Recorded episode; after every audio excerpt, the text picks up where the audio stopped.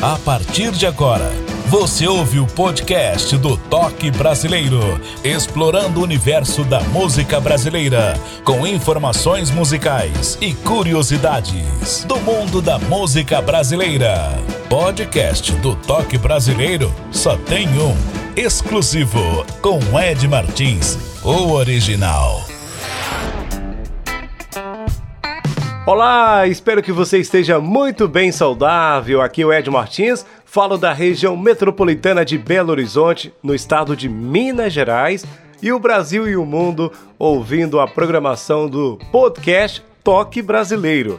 Muito bem, obrigado pela sua audiência em qualquer parte do Brasil, pelo mundo afora. Mais um episódio de hoje. Desta vez, o convidado é cantor e compositor de Mossoró, no Rio Grande do Norte.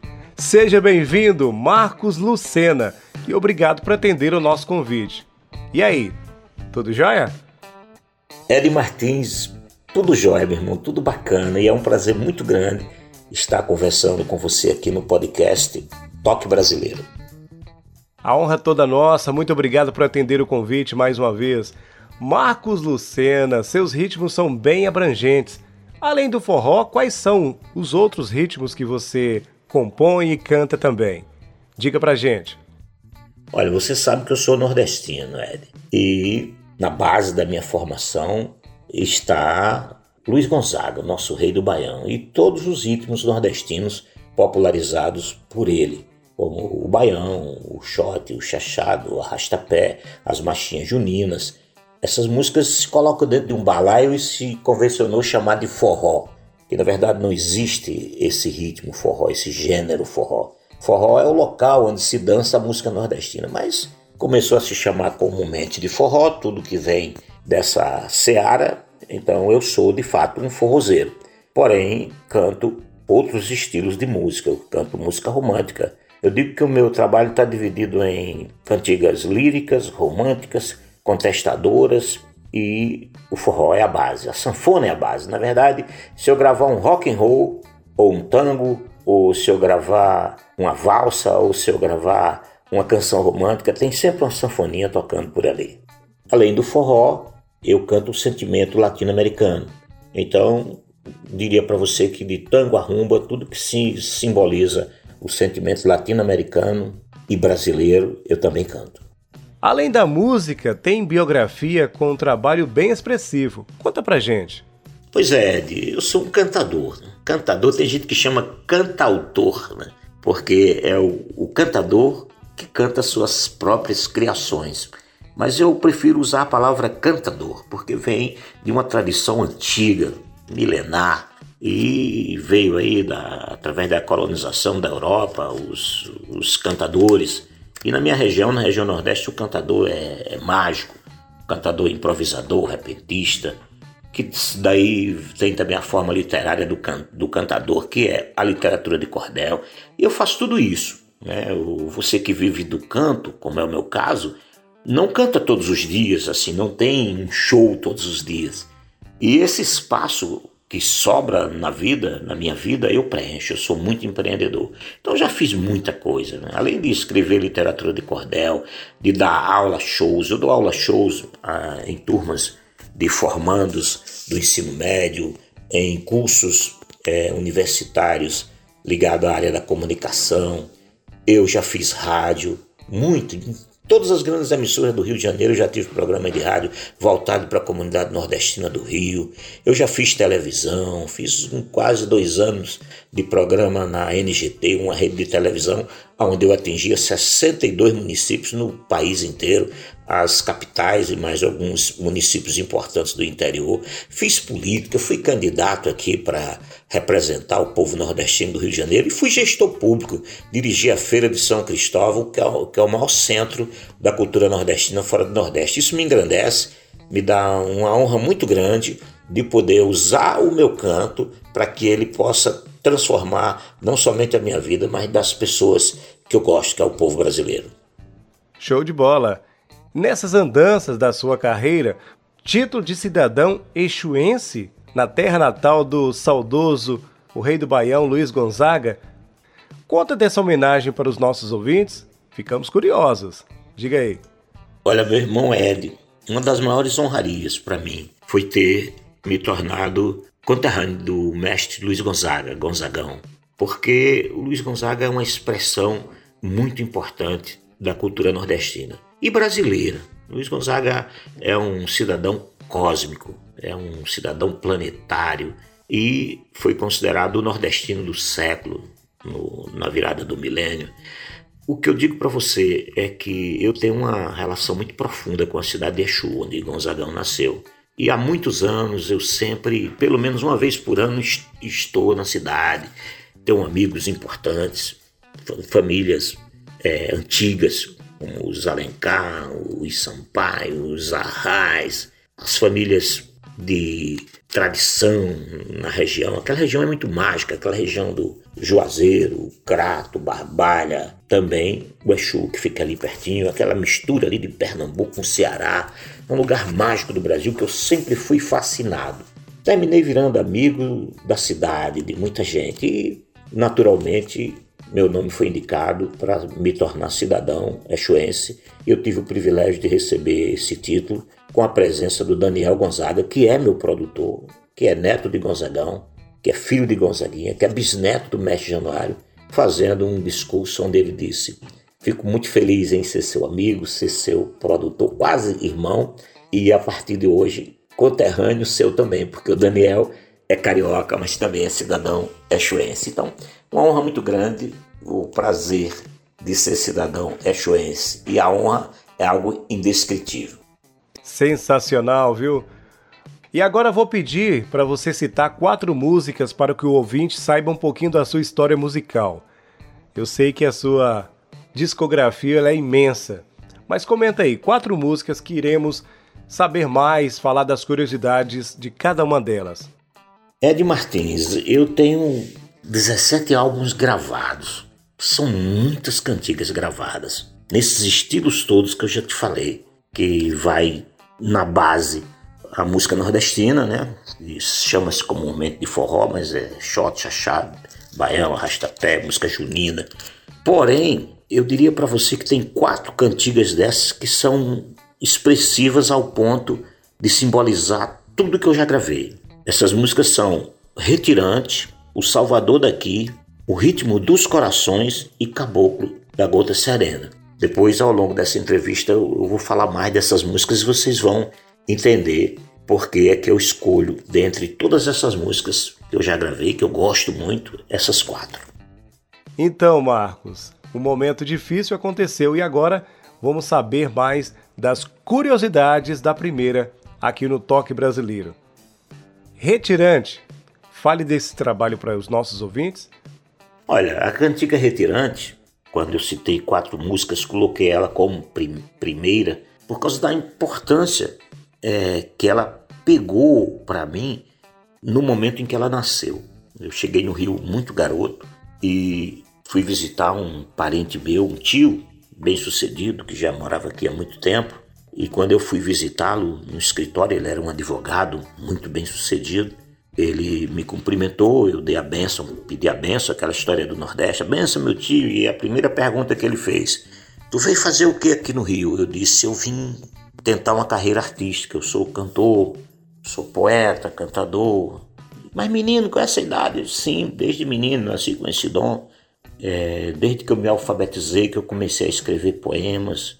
E hoje eu me acho maduro o suficiente. Eu tenho uma quantidade de músicas compostas que dentre o que eu ouço aí nos rádios eu posso competir com mercadologicamente e, e gravar e fazer sucesso com as minhas músicas. Ele olhou para mim, e você tem estudo? Você é muito novo. Eu, tenho o máximo que um garoto pode ter na minha idade que é o ensino, naquele tempo era o, tinha feito o científico, equivalente ao ensino médio hoje. E disse: Ah, então dá para arrumar um emprego. Aqui o Rio precisa muito de office boy, você tem qualificação. Aí pegou um classificado do jornal, do jornal que ele lia, que era o Jornal do Brasil, um jornal muito importante, e disse: Ó, oh, procura aí nos classificados um emprego, porque cantar não dá camisa para ninguém. E eu olhei para ele assim, pensei: Poxa, o cara nem pediu para ouvir uma música minha, já vai dizer que cantar não dá camisa para ninguém. Olhei nos olhos dele e disse: Meu tio, muito obrigado, pela sua recepção aqui no escritório, mas eu vou cantar sem camisa, mas eu vou. E eu fiz essa música onde o refrão diz: Errou quem disse que cantar não dá camisa para ninguém. Eu canto sem camisa e mesmo assim me sinto bem. Quando eu estou cantando, eu sou parceiro de Deus. E foi a primeira música que eu compus no Rio de Janeiro, por isso ela é muito importante para mim. Ed Martins, sempre com notícias, curiosidades da música brasileira.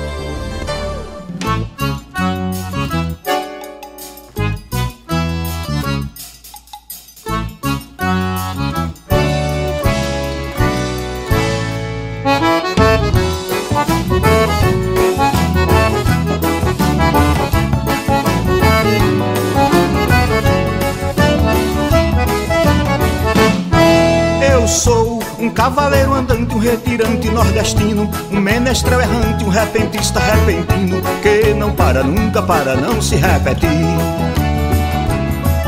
Eu vou andando pela vida procurando encontrar um ombro amigo, alguém que eu possa amar, meus companheiros, meus parceiros, meus iguais. A lua, a noite se debruça lá na janela do céu. Eu olho para ela, minha amante Rapunzel. Subo nos seus cabelos, vou lamber seu mel. A lua, a noite se debruça lá na janela do céu. Eu olho para ela, minha amante Rapunzel. Subo nos seus cabelos, vou lamber seu mel. Já cantei para pescadores, professores e operários. Conversei com doutores, vigaristas e otários. E fui escorraçado pelos donos do poder. Errou. Quem disse que cantar não dá camisa pra ninguém? Eu canto sem camisa e mesmo assim me sinto bem. Quando eu estou cantando, eu sou parceiro de Deus. Errou. Quem disse que cantar não dá camisa pra ninguém? Eu canto sem camisa e mesmo assim me sinto bem. Quando eu estou cantando, eu sou parceiro de Deus.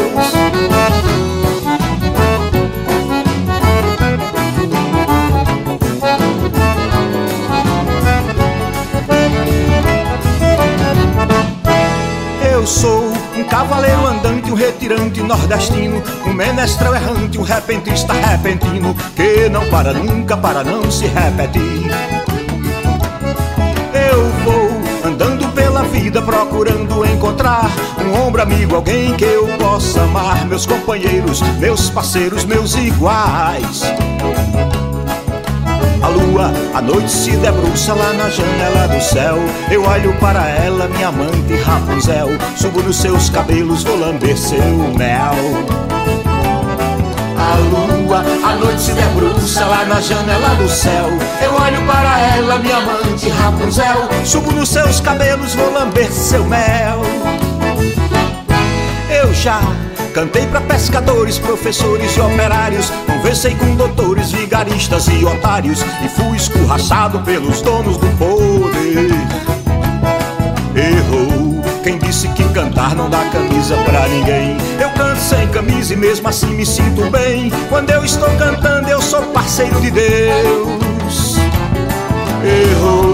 Quem disse que cantar não dá camisa pra ninguém? Eu canto sem camisa e mesmo assim me sinto bem. Quando eu estou cantando, eu sou parceiro de Deus. Errou. Quem disse que cantar não dá camisa pra ninguém? Eu canto sem camisa e mesmo assim me sinto bem. Quando eu estou cantando, eu sou parceiro de Deus.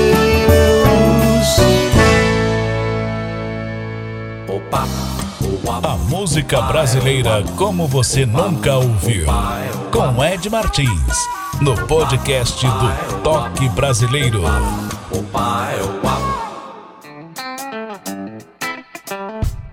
Bom dia, boa tarde, boa noite. Ed Martins, da região metropolitana de BH, Minas Gerais. Estou na região metropolitana e você que está aí do outro lado ouvindo a gente no carro, no computador, no seu smartphone, está no transporte ouvindo, que bom. Muito obrigado pela audiência. Você pode compartilhar também o nosso podcast Toque Brasileiro. Nessa plataforma que você está ouvindo aí, por exemplo, você pode também seguir. No canal no YouTube, dê o like, se inscreva no canal, Lembrando que o Toque Brasileiro você pode ajudar o nosso canal a permanecer vivo e produtivo. Sabe como? Você pode ajudar o nosso Toque Brasileiro através de um Pix. Anote aí, a pixtoquebrasileiro@gmail.com. Mais uma vez, pixtoquebrasileiro@gmail.com. A outra forma também é da vaquinha online. Está aqui na descrição no local que você está ouvindo, tá bom? Nas plataformas digitais e no canal no YouTube Toque Brasileiro. E comigo aqui o cantor e compositor, o cara tem uma história muito bacana, é o Marcos Lucena. Ô Marcos, saindo da sua terra natal, Rio Grande do Norte, você foi para a capital carioca aos 16 anos, adolescente ainda. Qual foi o motivo? Comenta pra gente. Eu cheguei no Rio de Janeiro, garoto, porque essa coisa de, de cantar foi muito forte em mim.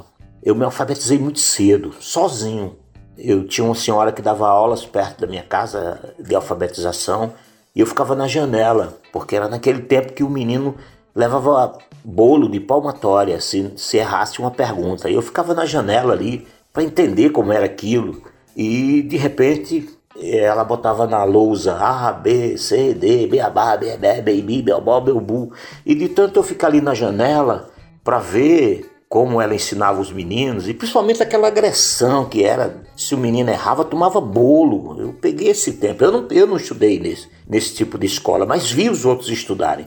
E, e ali na janela, rindo até do, do, daquela situação, porque a gente é menino, né? Achei engraçado. Depois é que eu fui perceber o quanto aquilo era feio e era uma tortura, aprender sendo torturado. Só que eu aprendi vendo os outros sofrer. Eu, de tanto ouvir os meninos soletrar aquelas sílabas, um dia eu olhei para um pedaço de papel que estava no chão com a palavra cavalo e eu li: se a cave a vale oló. E pronto, e comecei, fui para a escola, já era alfabetizado, já me botaram no, numa série um pouco mais na frente, quando eu entrei na escola pública. E a primeira coisa que eu me lembro é que a professora botou uma lua no quadro e mandou a gente falar da lua, os garotos que já eram alfabetizados. E ao invés de escrever, eu fiz um poema.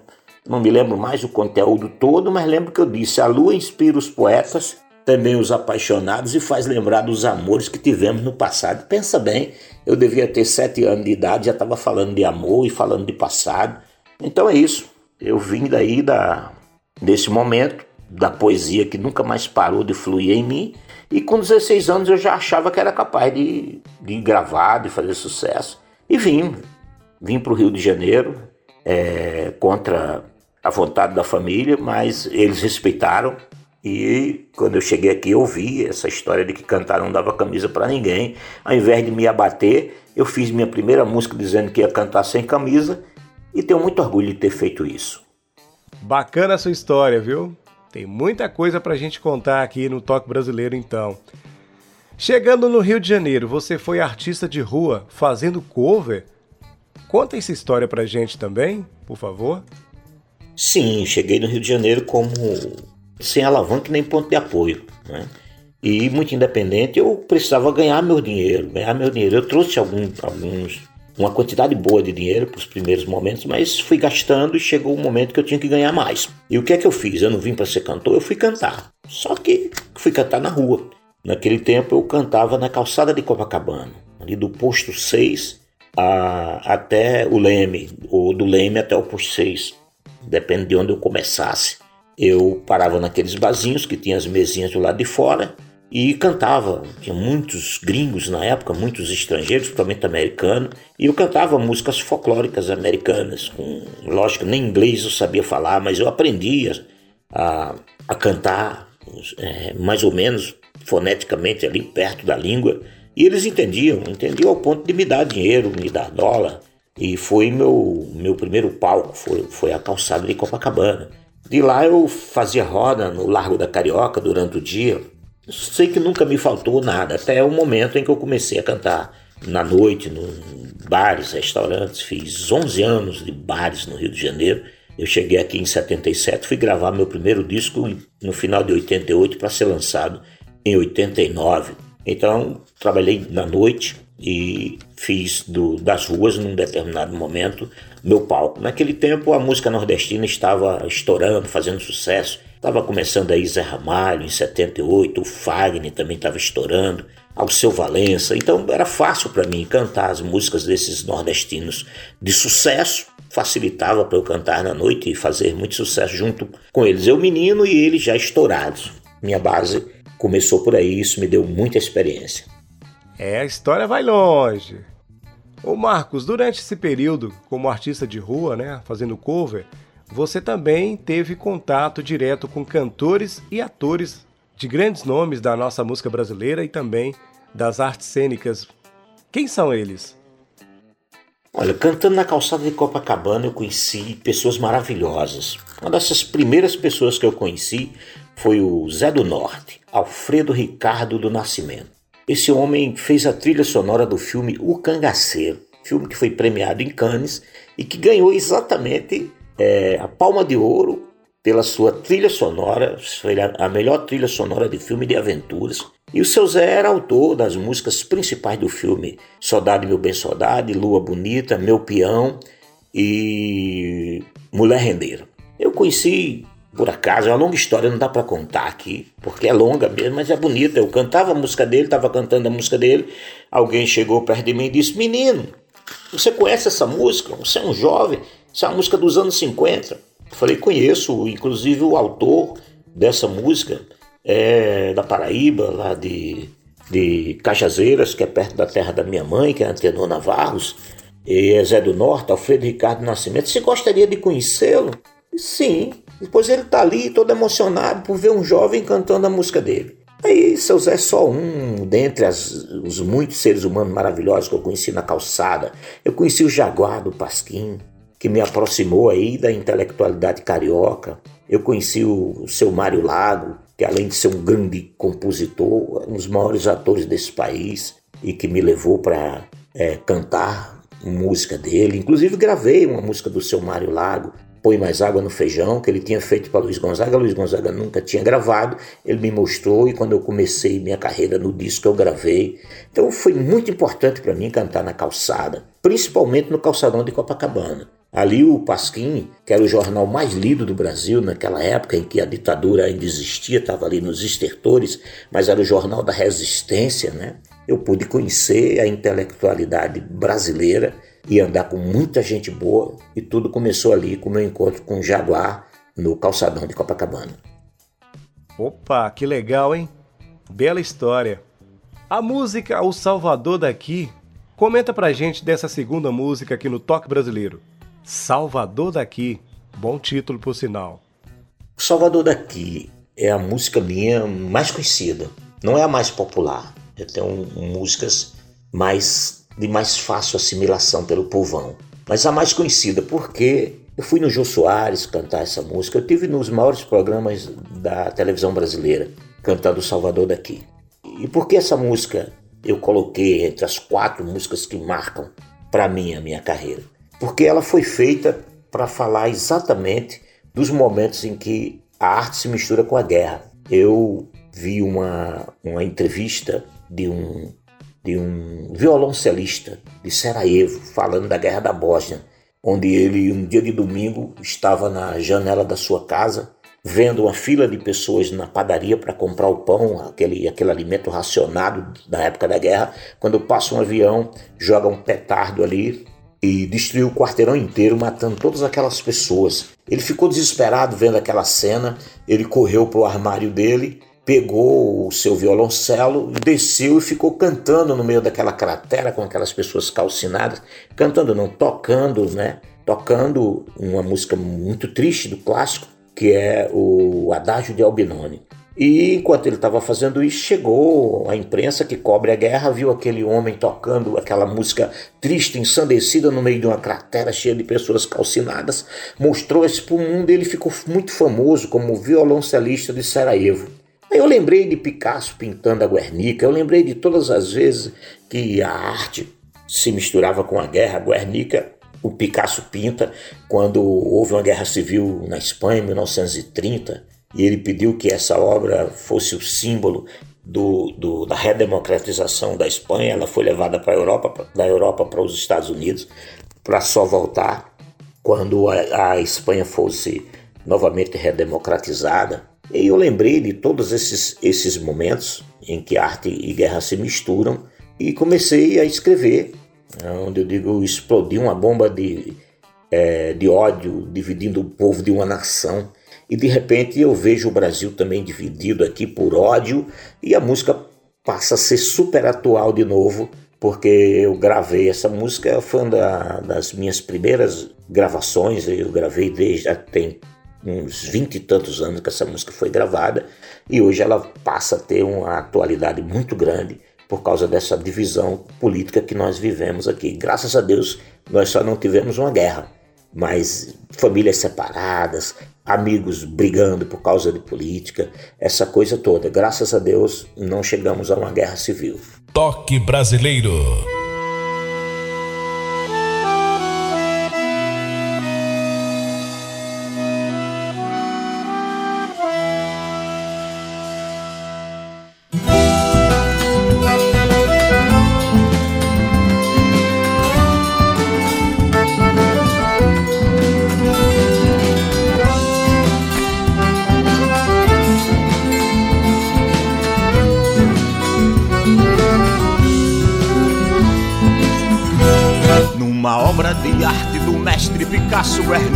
Tanta emoção Explodindo uma bomba de ódio Dividindo o povo de uma nação.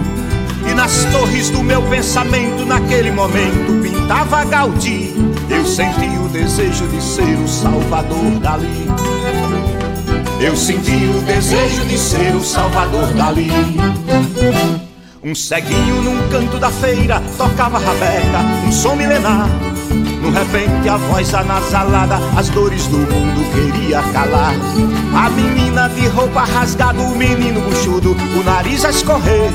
O futuro estava abandonado, brigando com a morte, querendo viver. Eu confesso que me comovi, essa cena eu nunca esqueci.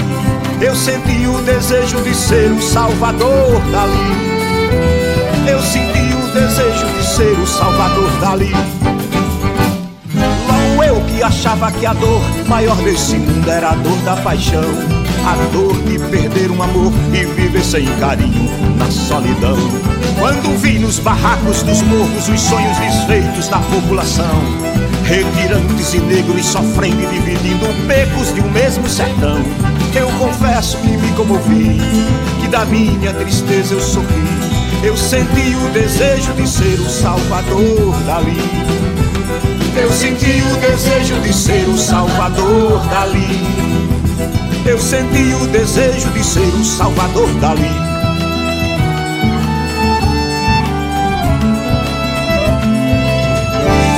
Um ceguinho num canto da feira tocava rabeca, um som milenar. Repente a voz anasalada, as dores do mundo queria calar. A menina de roupa rasgada, o menino buchudo, o nariz a escorrer. O futuro estava abandonado, brigando com a morte, querendo viver.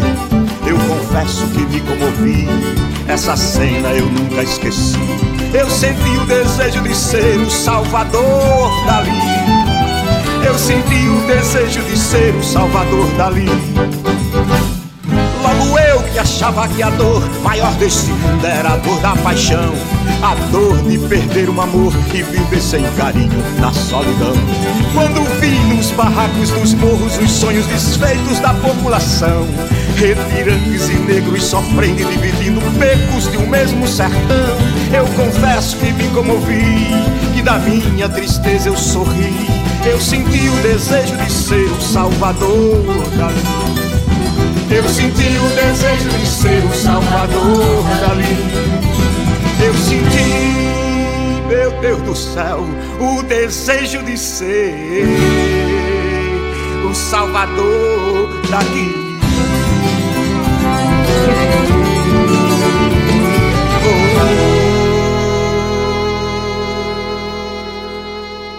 Estamos apresentando podcast Toque Brasileiro. Obrigado pela audiência, Toque Brasileiro, a música brasileira como você nunca ouviu. E o Toque Brasileiro você pode também seguir nessa plataforma que você está ouvindo, nas plataformas digitais, onde você vai ouvir na íntegra. E um resumo no canal no YouTube. Dê o like, se inscreva no canal e vamos expandir cada vez mais a música brasileira na sua melhor essência. Ah, com mais de 40 países na audiência, isso é importante. Muito obrigado você que compartilha, fala do nosso canal. É, isso aí em qualquer parte do Brasil, pelo mundo afora, podcast Toque Brasileiro. E aqui no palco do Toque Brasileiro, o cantor, compositor, um cara tem uma história maravilhosa, é o Marcos Lucena. Ô Marcos, fale da sua discografia. Olha, Ed, a minha discografia é muito extensa. Eu comecei a gravar, eu gravei o primeiro álbum em 88, foi lançado em 89, e de lá para cá eu gravei a soma de todos entre os vinis e os CDs chega a 17 álbuns. Eu gravei 5 vinis e 11 CDs. É um repertório bastante amplo e eu já gravei tudo que você possa imaginar. Tenho muito orgulho de ter gravado é, tudo que é estilo de música. Claro que a música que eu mais gravei foi a música nordestina. Mas eu gravei rock, eu gravei, eu gravei frevo, eu gravei baladas, eu gravei tango, eu gravei tudo. vou samba, gravei samba enredo, tudo que você possa imaginar. Por isso eu sou chamado de o cantador dos quatro cantos, porque gravo tudo que é tipo de música, mas também sou um cantador itinerante. Também já viajei o Brasil inteiro cantando do Oiapoque ao Chuí, do Rio Grande do Sul a floresta amazônica, dentro dos garimpos, onde você, já, onde você imaginar, eu já estive levando o meu canto. E eu sou apaixonado pelo Brasil e meus discos refletem a importância que eu dou à cultura brasileira e à cultura latino-americana. Gigante, hein? E não poderia deixar de perguntar também, é claro, a... fale das suas parcerias na música. Quem são eles? Quem são elas? Comenta pra gente. Eu sou um meio lobo solitário na arte de compor, né? porque como eu vim dessa linhagem do cantador repentista, eu termino fazendo as músicas quase que prontas, improvisadas. Minhas músicas são, elas nascem já com letras e melodias. Então, 90, eu diria que 98% da minha obra é eu comigo mesmo. Porém, eu gosto de compor com pessoas que eu gosto. Quando eu encontro um poeta que escreve bem e que eu gosto dele, eu quero pelo menos ter uma música com aquela pessoa. Então eu peço, me dá um poema seu para eu musicar. Quando eu encontro um músico que eu gosto muito, eu também faço a mesma coisa. Eu digo, olha, pega esse meu poema e coloque aí uma melodia para a gente ser parceiro.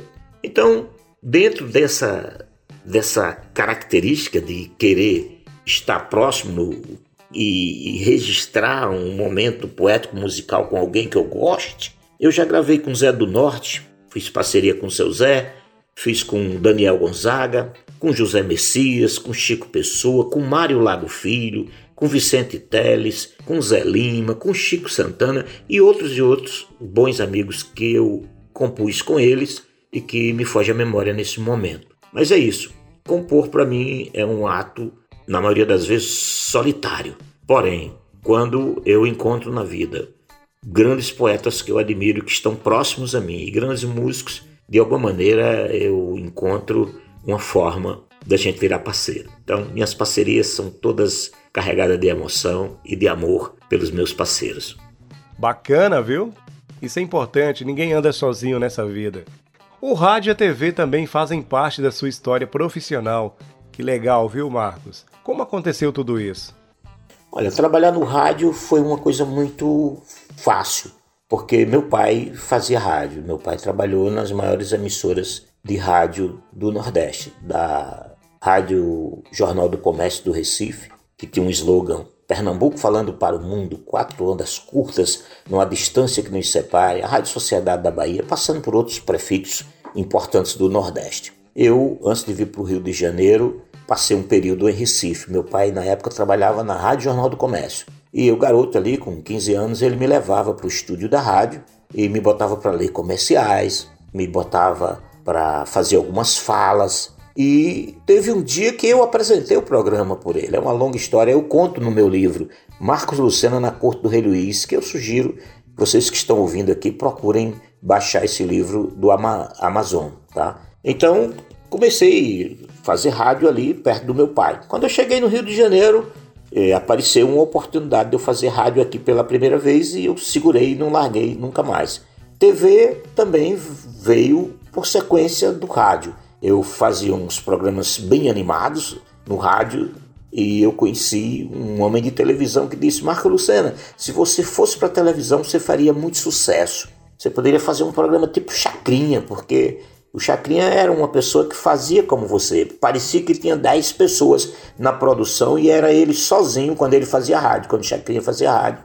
E você parece muito o Chacrinha venha para a televisão. E eu consegui na televisão não um espaço para fazer um programa tipo Chacrinha, que precisaria de fato de muita produção, e televisão é uma coisa cara, difícil de fazer, mas eu fiz uma espécie de talk show, de, de conversa, para poder entrar no veículo. E foi muito bom, porque eu fiz ali dois anos de TV, e nesses dois anos era um programa pequeno, de meia hora, eu fazia duas entrevistas, com geralmente com artistas nordestinos, ou não, mas eu deixei ali gravado nesses dois anos um pedaço da memória da música nordestina contemporânea, principalmente os artistas muito bons que a mídia não estava divulgando. Peguei uma entrevista, por exemplo, com o Severo do Acordeon, que eu fiz ali, o Severo já faleceu, foi um dos maiores é, sanfoneiros do Brasil. Hoje, se você for no YouTube, tem milhares e milhares de acessos, porque é uma das poucas entrevistas que ficaram do Severo onde ele pôde se expressar, tocar, falar, e foi no meu programa Marcos Lucena de repente. É, o rádio e a TV é importante na, na história, na música, nos grandes nomes que surgiram nas décadas aí de 60, principalmente na era do rádio. A terceira música que iremos conhecer, Ritmo dos Corações, belo título. Comenta desse trabalho pra gente. O Ritmo dos Corações é uma homenagem minha ao principal ritmo dentre os ritmos que eu mais cantei, que dos dentre os ritmos nordestinos é o baião, né, que alavancou seu Luiz Gonzaga. Luiz Gonzaga estoura para o mundo cantando a música Baião dele de Humberto Teixeira, onde ele canta. Eu vou mostrar para vocês como se dança um baião e quem quiser aprender, é favor prestar atenção. Eu dei a árvore genealógica do baião nessa música. Eu digo: sou o baião, irmão querido do Chachado, primo do frevo, pai do shot do rojão, eu fui nascido do repente improvisado e fui criado no bando de lampião. Com o pai de samba um dia me convidou, vá lá em casa conhecer meu barracão, e eu vim do sertão no matulão do seu Gonzaga, me espalhei nos quatro cantos do país, o mundo inteiro compreende a minha saga e no pé de serra ficou a minha raiz. Vou cumprindo a minha sina incendiando os salões. Zabumba bate apressado no ritmo dos corações. Então eu dou aí toda a árvore genealógica do baião e o samba é colocado como seu compadre. Então fico muito feliz em poder também nessa gravação ter comigo o Chambinho do acordeon, que é um músico maravilhoso, fez seu Luiz Gonzaga no cinema com muito sucesso, parece muito com seu Luiz cantando tocando, tem aquela expressão de alegria que o seu Luiz carregava no rosto, e é uma música dentre as quatro que eu escolhi que eu tenho muito carinho, porque louva o ritmo que me deu muito espaço para cantar e viver de música no Brasil. Ed Martins, sempre com notícias, curiosidades da música brasileira.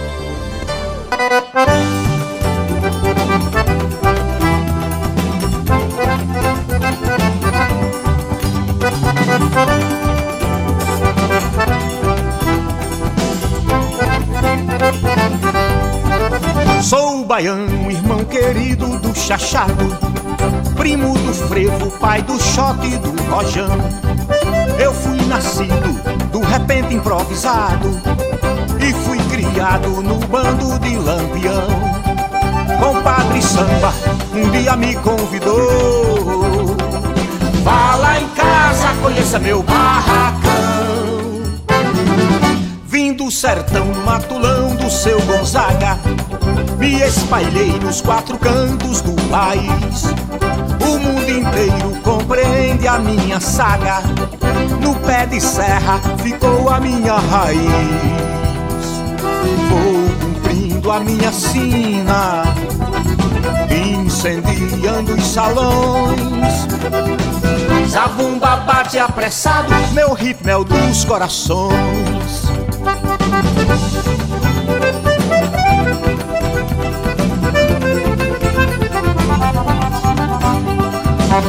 Obrigado, Marcos Lucena.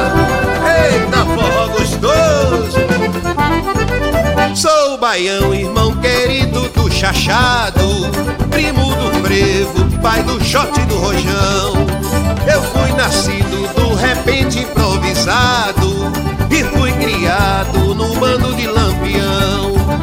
Compadre Samba um dia me convidou. Casa e conheça meu barracão. Vim do sertão no matulão de seu Gonzaga. Me espalhei nos quatro cantos do país. O mundo inteiro compreende a minha saga. No pé de serra ficou a minha raiz. Vou cumprindo a minha sina, incendiando salões. Zabumba bate apressado, meu ritmo é o dos corações. Zabumba bate apressado, meu ritmo é o dos corações.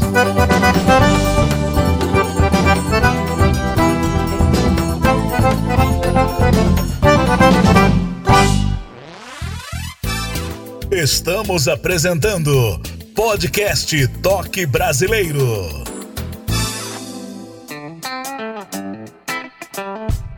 Podcast Toque Brasileiro, a música brasileira como você nunca ouviu. É isso aí, o Toque Brasileiro. Você pode seguir nas redes sociais, é o Podcast Toque Brasileiro no TikTok e também no Instagram. Os bastidores do Toque Brasileiro. Segue lá, viu? No Instagram e também no TikTok. Podcast Toque Brasileiro.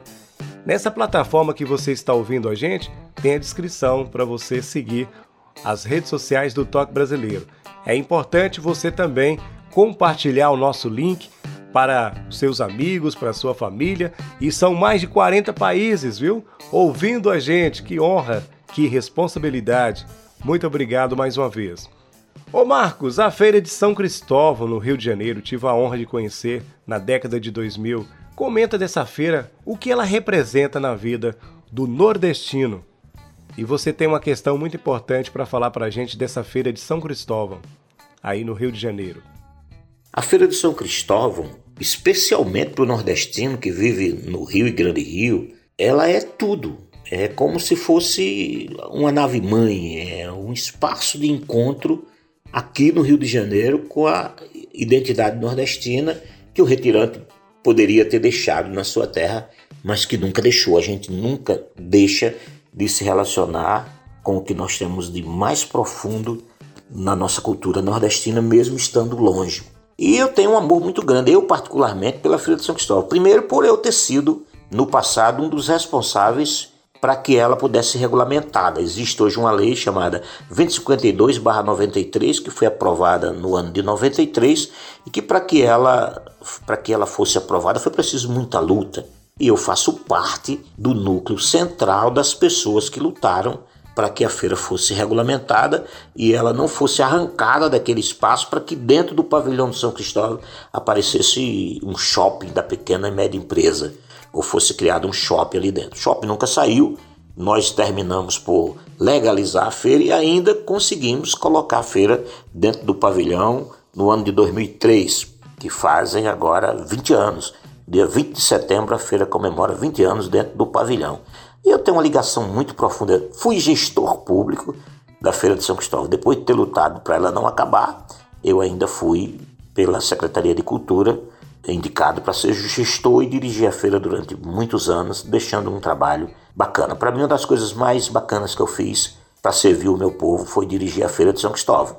Ela tem uma estátua de Gonzagão na entrada, ela chama-se oficialmente Centro Luiz Gonzaga de Tradições Nordestinas. Mas do outro lado, eu coloquei uma estátua do Padre Cícero. É uma coisa que eu me orgulho. eu consegui equilibrar a Feira de São Cristóvão do ponto de vista simbólico com as duas maiores forças que moveram o povo nordestino durante a sua história nos momentos mais difíceis. Luiz Gonzaga, trazendo para nós a musicalidade e a alegria, e o Padre Cícero, que trouxe para nós a nossa religiosidade, a nossa fé. Eu coloquei o símbolo da fé do nordestino na Feira de São Cristóvão, que desde a sua inauguração já tinha o símbolo da alegria, o símbolo da persistência, o símbolo da possibilidade de tirarmos de onde não tem aquilo que a gente precisa. Luiz Gonzaga. Fico muito feliz por ver a Feira de São Cristóvão resistindo todas as dificuldades. Esse ano ainda quiseram privatizar a feira, paralisar a feira por um tempo, fazer obra, e nós tivemos que brigar de novo por ela e conseguimos demover o prefeito do Rio da ideia de privatização, pelo menos momentaneamente. Ou seja, quando voltarem de novo a querer mexer na feira de tal forma que possa descaracterizar nossa cultura, enquanto eu estiver aqui nessa terra, eu vou estar lutando para que isso não aconteça e me juntando a pessoas que queiram fazer a mesma coisa. Parabéns, viu, pela iniciativa. A história não pode ser apagada assim de uma hora para outra por questões, né, que você já acabou de comentar aqui pra gente. Outra questão também, Marcos, para quem não sabe, ABLC, Academia Brasileira de Literatura de Cordel. O que ela representa também na sua vida? Comenta pra gente. A Academia Brasileira de Literatura de Cordel, ou ABLC, é outro xodó da minha vida. Eu sou quase que fundador da Academia Brasileira de Literatura de Cordel. Eu não estou entre os fundadores, porque quando ela foi fundada eu era muito garoto. Mas ela tem 30 e poucos anos, eu tenho mais de 20. Ou seja, eu estou em dois terços da vida da academia vivendo a, a história da academia brasileira de literatura de cordel. Essa forma de expressão maravilhosa do povo nordestino. A literatura de cordel não é algo nordestino. Ela era praticada na Europa inteira. Os ingleses chamavam de chapbook, os franceses de literatura de comportagem, os espanhóis de plegos sueltos, o português chamava de folha volante. Aqui no Nordeste nós demos um nome de, de romance e em Portugal também se chamava de literatura de cordel, porque era os poemas vendidos pendurados nas, nas cordinhas, nas feiras, e terminou a língua portuguesa sendo a nossa língua, dando aqui no Brasil essa nomenclatura, nomenclatura de literatura de cordel, aquilo que nós chamamos de romance. Só que nós transformamos, né? o nordestino transformou o, o que veio lá da Europa para cá em outra coisa. Nós hoje fazemos é, estrofes maravilhosas, coisas que não existiam na Europa. Nós inventamos aqui estrofes perfeitas, com rimas poderosas, com métrica, com rima, com oracionamento, coisas que engrandecem qualquer povo. A literatura de cordel, o que se contou, os, os, os, a literatura de cordel expressa o que tem de mais importante na história do Nordeste, contada pelo nosso próprio povo. Quando eu era diretor cultural da ABLC, nós recebemos uma comissão do Congresso Americano que veio aqui comprar 15 mil títulos de cordel para fundar uma, uma cordelteca na Biblioteca do Congresso em Washington, porque eles entendem que a maneira mais sublime de se estudar um povo não é somente lendo os etnólogos, os antropólogos, os historiadores, é se o povo puder falar de si mesmo. E a literatura de cordel é a única literatura onde quem escreve é o povo. Quando você vê uma narrativa no cordel, geralmente é um cantador que está falando do, da essência da sua comunidade. Ele não é um estudioso que veio de outra cultura para estudar a cultura dele. É ele falando do seu povo e dele mesmo. Por isso, eu tenho muito amor pela ABLC e fico muito feliz de ser acadêmico. Eu sou acadêmico na cadeira 7 patronímica de João Martins de Ataíde. Vamos lá, vamos dar sequência aqui com Marcos Lucena. Ô Marcos, você tem um título de cidadão fluminense? Fale dessa homenagem também. Pois é, depois de ter lutado tanto por todos os segmentos da cultura nordestina aqui no Rio de Janeiro, ter dirigido a Feira de São Cristóvão, eu terminei sendo honrado pelas duas casas legislativas do Rio. Tanto a Assembleia Legislativa do Estado, a ALEG, quanto a Câmara dos Vereadores me deram títulos de cidadão. Eu sou cidadão carioca e sou cidadão fluminense. O título de cidadão fluminense eu fiz questão de não receber na ALEG. Eu fui receber na Academia Brasileira de Teatro de Cordel, para fortalecer a nossa academia. Já o título de cidadão carioca eu recebi no Salão Nobre da Câmara dos Vereadores do Rio de Janeiro. Duas grandes honrarias que, somadas à honraria de ser também cidadão de Exu, me dá uma tremenda alegria e a certeza de que estou no caminho certo. Quando a gente canta o nosso povo, a gente canta o mundo. Por isso, eu, nascido em Mossoró, no Rio Grande do Norte, hoje sou cidadão de cidades importantes, como Rio de Janeiro, estado importante como o estado do Rio, e uma cidade que para mim é mágica porque deu o rei, rei do Baião, Exu, lá em Pernambuco. Tenho que agradecer a Deus e ao povo dessas cidades por me darem a oportunidade de ser cidadão de todas elas. Sensacional, hein? Que história magnífica, show de bola. Agora iremos saber das curiosidades da última música aqui no Toque Brasileiro de hoje, Caboclo da Gota Serena, que é expressão muito conhecida no Brasil. Comenta para a gente desse trabalho e as curiosidades também, é claro.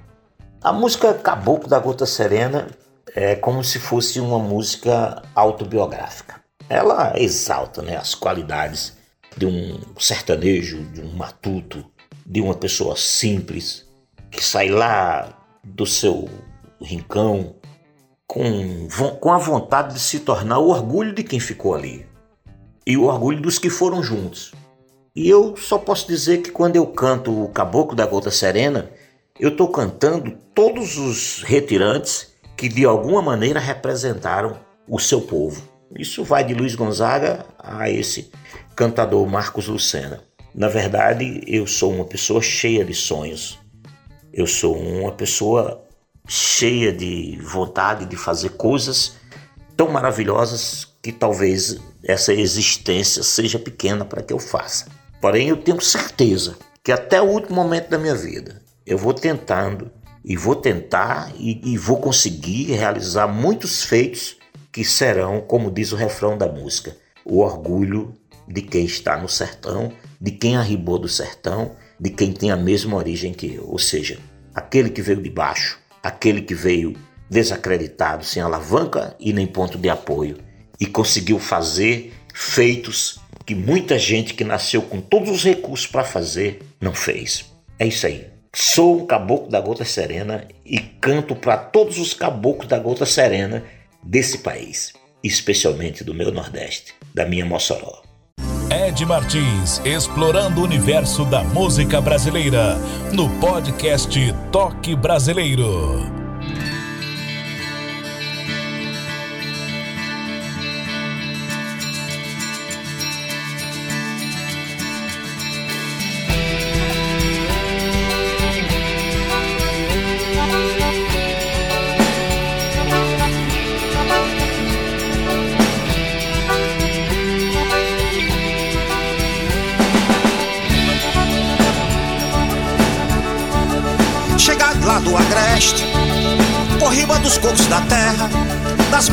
Vazias de pão. Aquele cabra da peste, sem medo de solidão, se orgulha de ser do Nordeste, tem vaidade do seu chão. Chegado lá do Agreste, aquele cabra da peste, violeiro trovador grita cheio de amor. Que ele existe, que resiste e traz no peito a emoção de fazer da sua história a vaidade do sertão.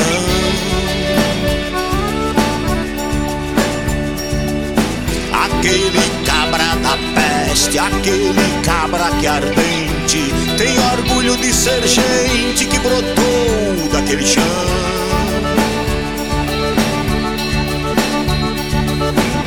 Persistência, vontade, grandes sonhos, liberdade. Nos pés, projetos de vida, voz ao vento ele grita pro mundo a sua verdade, domando o rumo da vida.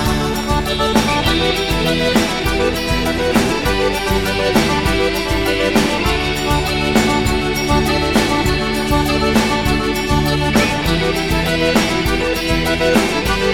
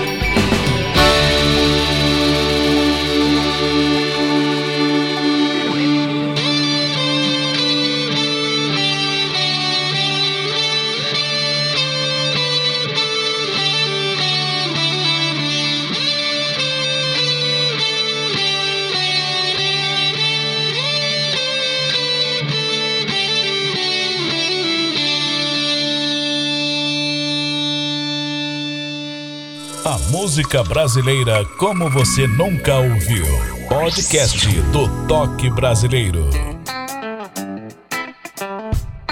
Obrigado pela sua audiência, Toque Brasileiro. Você pode ajudar o nosso canal a permanecer vivo e produtivo. Você pode ajudar o nosso canal através de um Pix, sabia? Anote aí, é tudo junto, em Pix toquebrasileiro@gmail.com. Mais uma vez, Pix toquebrasileiro@gmail.com na descrição de onde você está ouvindo aí, nessa plataforma que você curte, tem lá para você ajudar o nosso canal a permanecer vivo e produtivo, como sempre falo. A outra dica também é através da nossa vaquinha online. Outra dica importante para ajudar o nosso canal a permanecer no ar. Muito obrigado. E aqui comigo, o cantor, compositor, o cara tem uma história bacana na arte, Pois é, Marcos, é agora as suas considerações finais. Que bate-papo bacana que tivemos aqui, né? Fique à vontade, você pode falar tudo aquilo que nós não comentamos aqui durante essa prosa. Olha, eu só tenho que agradecer. Obrigado, Ed Martins. Para mim foi uma honra muito grande conversar contigo, passar para os seus seguidores um pouco da minha história, da história do meu povo nordestino através das minhas canções. Eu peço a quem ainda não me conhecia, que passou a conhecer a partir dessa nossa conversa, procure saber mais de mim. Esses 17 álbuns estão aí disponíveis no YouTube, no Spotify, nas plataformas digitais. Procurem me adicionar aos seus amigos nas redes sociais, aí no seu Instagram, no seu Facebook. Vá no. Eu tenho um canal no YouTube, você pode ir lá no Marcos Luciano Oficial se inscreve para receber, toca o sininho para receber as nossas notificações, tá? Passe, se gostou do, do que eu falei, das minhas músicas, passe aí o nosso legado para o seu entorno afetivo, para os seus chegados, para as suas chegadas. Fica aqui um abraço bem carinhoso em cada uma das pessoas que estão nos ouvindo e especialmente em você, meu irmão Ed Martins. Parabéns por esse podcast maravilhoso. Eu sou seu fã e vejo as, as publicações do, de todos os, os seus entrevistados e eu te parabenizo pelo trabalho maravilhoso que você está fazendo. Um abraço fraterno em cada um de vocês e até a próxima oportunidade. Marcos Lucena, muito obrigado. Nós que agradecemos a sua presença aqui, isso é importante para registrar aqui no Toque Brasileiro essa sua história que é rica por sinal, muita coisa boa para acontecer na sua vida daqui para frente também. E olha, são mais de 40 países ouvindo essa entrevista, viu? Show de bola. Estaremos de volta no nosso próximo encontro com mais o nome da música brasileira na sua melhor essência. Você pode ouvir nas principais plataformas digitais e o um resumo no canal no YouTube. É isso, ajuda o nosso canal a permanecer no ar. Muito obrigado a todos pela audiência. Um abraço e até lá. Valeu! Você ouviu o podcast do Toque Brasileiro. Ed Martins estará de volta no próximo encontro com outro nome da música brasileira. Até o próximo programa.